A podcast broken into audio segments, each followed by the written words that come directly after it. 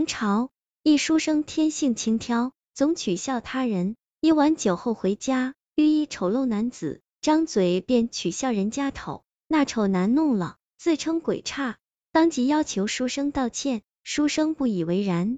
清明上坟时，书生突然大笑不止，被族人教训也不悔改，最后成了一个下死鬼。成化年间，镇江县吴家村有一书生，名叫吴敬，父亲是个举人，家境不错，但对吴敬缺少管教。使得他生性放荡，性格轻佻，动不动就数落和嘲笑别人。吴父死后，吴敬无人看管，变得越加得寸进尺。当地人见他如此，都敬而远之，这让他愈加变得尖酸刻薄，看见他人总要挑对方的毛病嘲笑几句。有一晚，吴敬从酒肆喝完酒归家，路遇一个头尖牙漏的男子，吴京一时兴起，便嘲笑道。真是丑，比鬼还丑。那男子听完，一脸阴沉，转身回来说：“公子，你可是在说洒家？”吴京见对方面生不像是当地人，更是不怕，回说：“这里就你我两人，不说你说谁呢？”男子越加怒道：“我是奉命上来勾魂的鬼差，请速速向我道歉，不然我让你笑个够。”吴静以为他开玩笑，不以为然，说：“你若是鬼差。”我就是阎罗王。未料，丑陋男子突然朝吴静吹了一口黑气，瞬间顿的消失了。吴静惊魂未定，方信是鬼，一个踉跄，跌跌撞撞跑回到家中，躲入被窝，所幸一夜无事发生。吴静心想鬼差只是吓唬吓唬他，便继续心安理得的过着日子，性情仍然不改。转眼清明节，吴敬与叔父堂兄们一起到祖墓祭祀。期间人人哀伤，当秀才的堂兄还念起追忆的诗词，吴敬突然失声发笑起来，还对着祖坟越笑越大声。叔父见状，当场就呵斥他说：“不得对祖先们不敬，还不快住口！”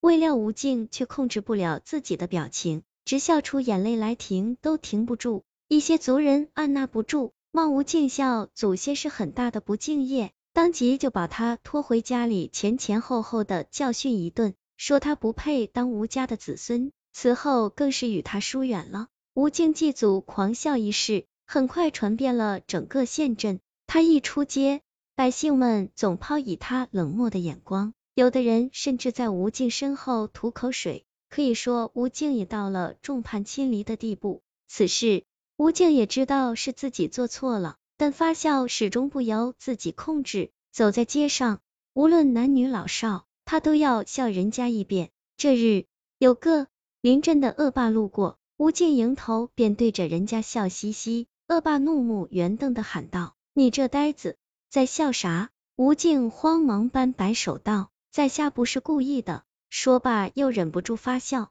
恶霸盛怒至极，挥起粗拳就对吴静一顿毒打。只打得他脸肿牙落，一身是血。为了避免这样的事再发生，吴静思来想去，找到了一个算是不错解决方法。他用轻纱缠住嘴巴，遮住了下半边脸，这才勉强让人看不出来他在发笑。转眼第二年清明，吴静想挽回昔日不孝的声誉，再次和族人去祖墓祭祀。不少的亲戚叔伯认为吴敬年纪也不小了，应该懂得痛改前非。便让他摘下面纱，在祖坟前认个错。未料吴敬说什么都不愿意，正巧有一阵狂风吹来，几下便把他的面纱吹开。众人一看，吴敬竟还在嬉皮笑脸，于是当即就大怒，当着祖先墓前痛打了他一顿，然后罚他下跪。期间吴敬还是笑而不止。为此，叔父们都认为吴敬无药可救了，告知族长以大逆不道的罪名。将他开除出族谱之后，吴敬被赶出了吴家村，自己身无分文，无亲可助，只能变成一个流浪汉，四处苟活。数月之后，吴敬躺在一间破庙里，已饿得奄奄一息，但还是合不上嘴，一直不断呵呵笑着。辛苦熬到半夜，魂魄终还是离开了干瘪的肉身，成了一个吓死鬼。他飘飘荡荡的游走着。遇到一个身穿玉服的鬼差，挥着铁链前来。吴健一看对方相貌，长得头尖牙秃，方知是当日自己嘲笑过的男子。他对着鬼差正要笑时，那鬼差朝他一指，顿时他恢复了正常。他连忙哭着下跪求饶，说：“鬼差老爷，小人知错了，知错了啊！”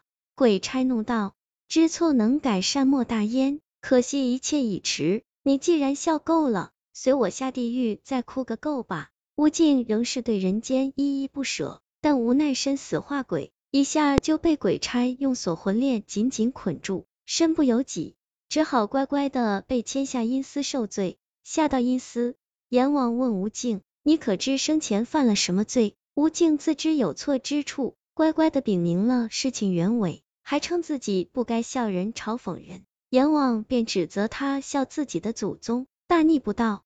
吴敬慌忙哭跪解释，称是鬼差使出的鬼法所致。阎王查明此事确实如此，便罚鬼差公报私仇之罪，打了三十大板。但是吴敬因生前到处取笑别人，虽比不过杀人放火最重，但亦是犯下口德之罪，于是判他下世判当了一个哑巴。